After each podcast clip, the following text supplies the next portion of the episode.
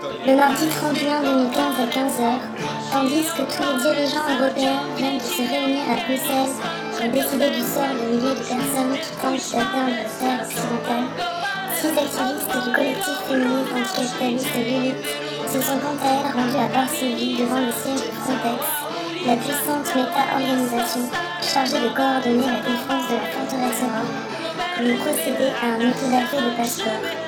À Varsovie, les Lilith ont été chaleureusement accueillis par des militants et des militantes locaux. Les squatters de Sirena. Logées et aidées par ces derniers, elles ont découvert leur quotidien à travers leur lutte et leur beauté d'être.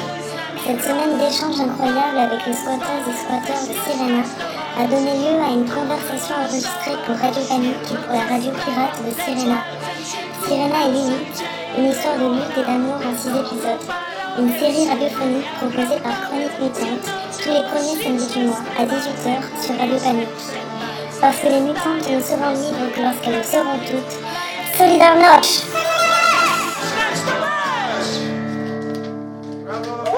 Chronique mutante Chronique mutante Chronique mutante. Chronique mutante.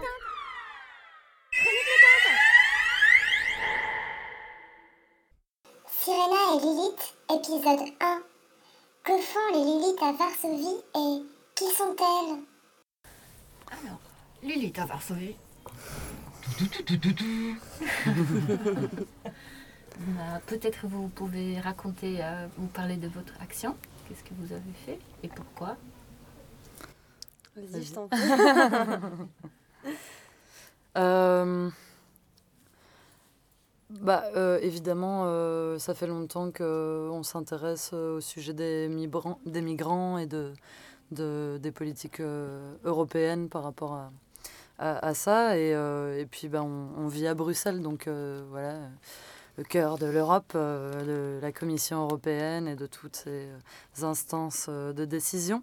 Et, et en fait, bah, ça faisait déjà un moment qu'on qu'on pensait à faire quelque chose. Et il y a, il y a eu un déclic, c'est une, activiste espagnole qui, euh, qui nous a contactés en nous disant euh, Voilà, j'arrive et, euh, et je vais faire quelque chose à Bruxelles. et je vous suis depuis longtemps, donc, donc ça, serait, ça serait cool de, si vous vouliez faire un truc avec moi sur le sujet, puisqu'on on est en effet en plein mois de juin à ce moment-là et qu'il y a, y a un sommet européen qui se prépare sur voilà, quel, quel pouvoir on va donner encore en plus à Frontex.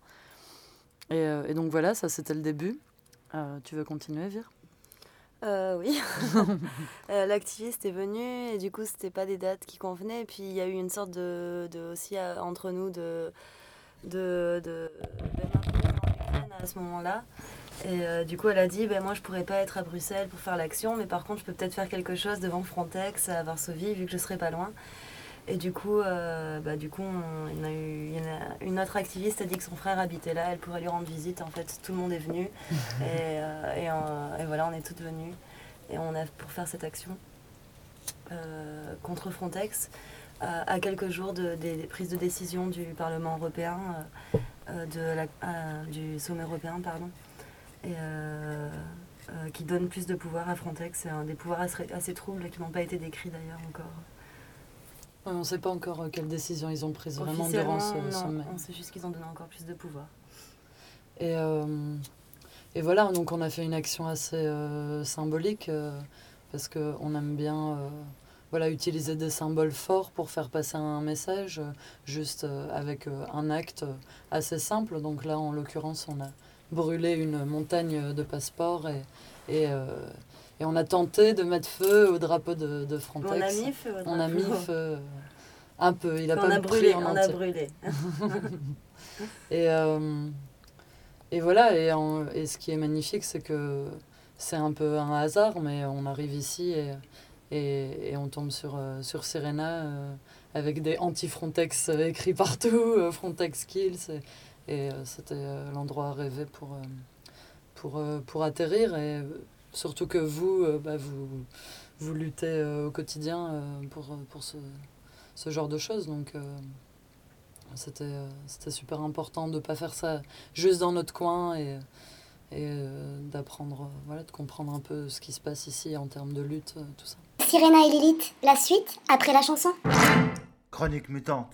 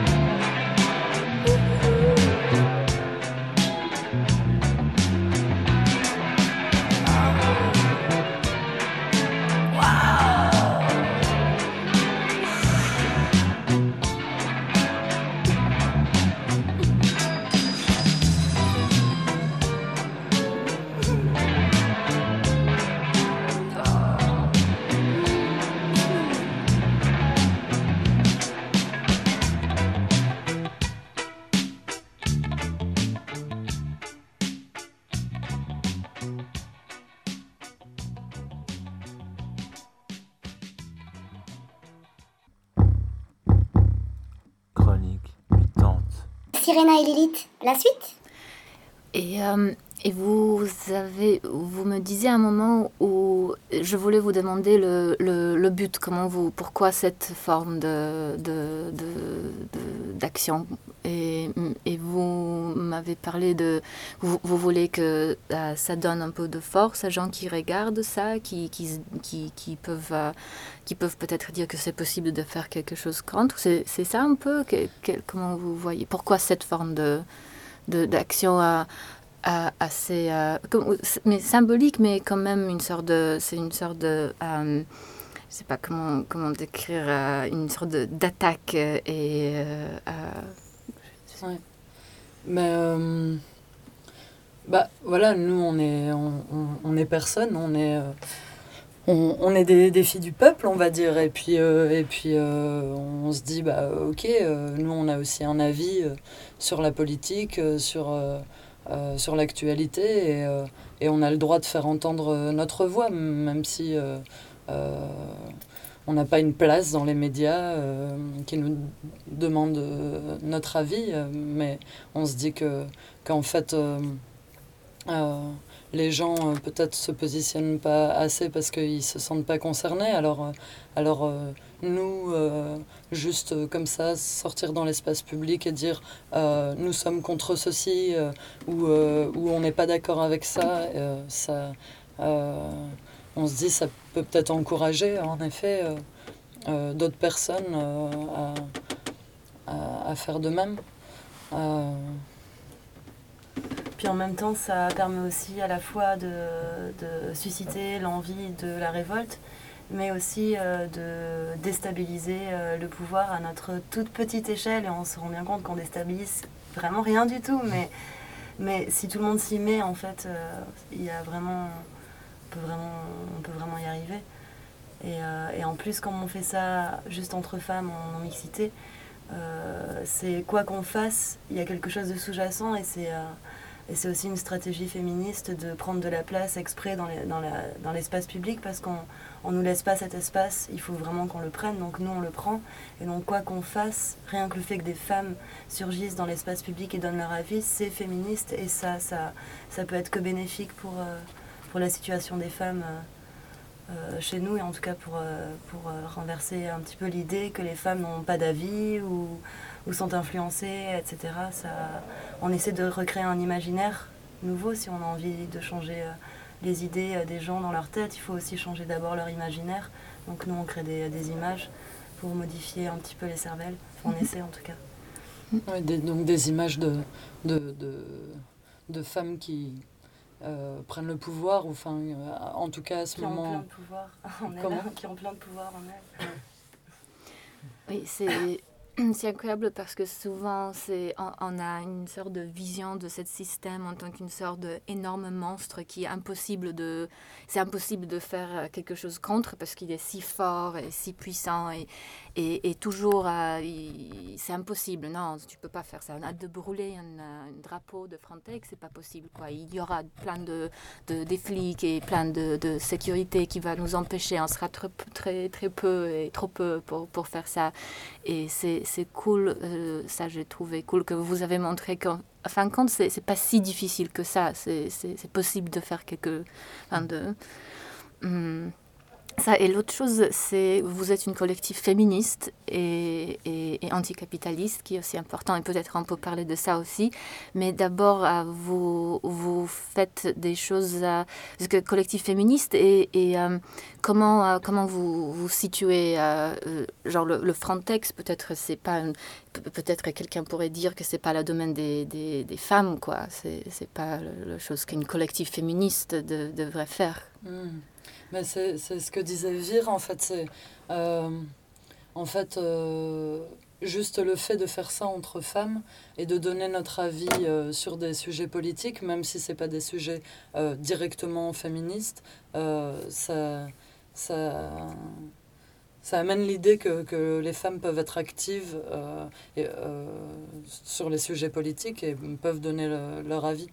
Et donc c'est pour ça qu'on n'a pas envie de se cantonner à des sujets féministes. Et d'ailleurs c'est assez marrant parce que quand on a commencé à faire nos premières actions euh, euh, politique, mais pas particulièrement féministe, euh, les gens nous envoyaient des messages en nous disant pourquoi euh, euh, vous êtes beaucoup mieux quand vous vous occupez euh, des, des affaires de féministes, euh, pourquoi vous commencez à vous occuper de la Palestine ou de Frontex ou, ou euh, enfin, ou de- je sais pas quoi Monsanto. ou de Monsanto, voilà, Euh, ou de l'austérité, ou enfin voilà. Les- et c'est vrai qu'il y a plein de gens qui comprennent pas quoi. Pourquoi un groupe de féministes euh, euh, sortent de leur euh, et enfin nous on, on est dans notre réflexion euh, sur la lutte, on se dit que que les choses sont très cloisonnées. Voilà, les groupes ont une, ont une identité et vont s'attaquer à un certain type de sujet et oublier tout le reste euh, parce qu'ils s'occupent d'un seul de- type de sujet. Et en fait, euh, voilà, nous, on est dans une, euh, une pensée plus intersectionnelle, c'est-à-dire euh, que on pense que, que tous les oppressés doivent combattre ensemble euh, et pas chacun dans, dans leur euh, coin. Donc, euh, donc voilà. Et pourquoi c'est une question facile, mais à la fois, c'est de temps en temps, c'est pas si évident. Pour, pourquoi anticapitaliste?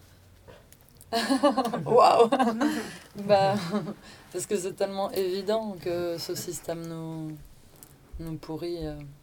C'est tellement partout, dans ce qu'on mange, dans, dans la relation à l'autre. Dans... Enfin voilà, ce système, euh, il rend pas les gens heureux, il tue. Euh, donc euh, c'est nécessaire.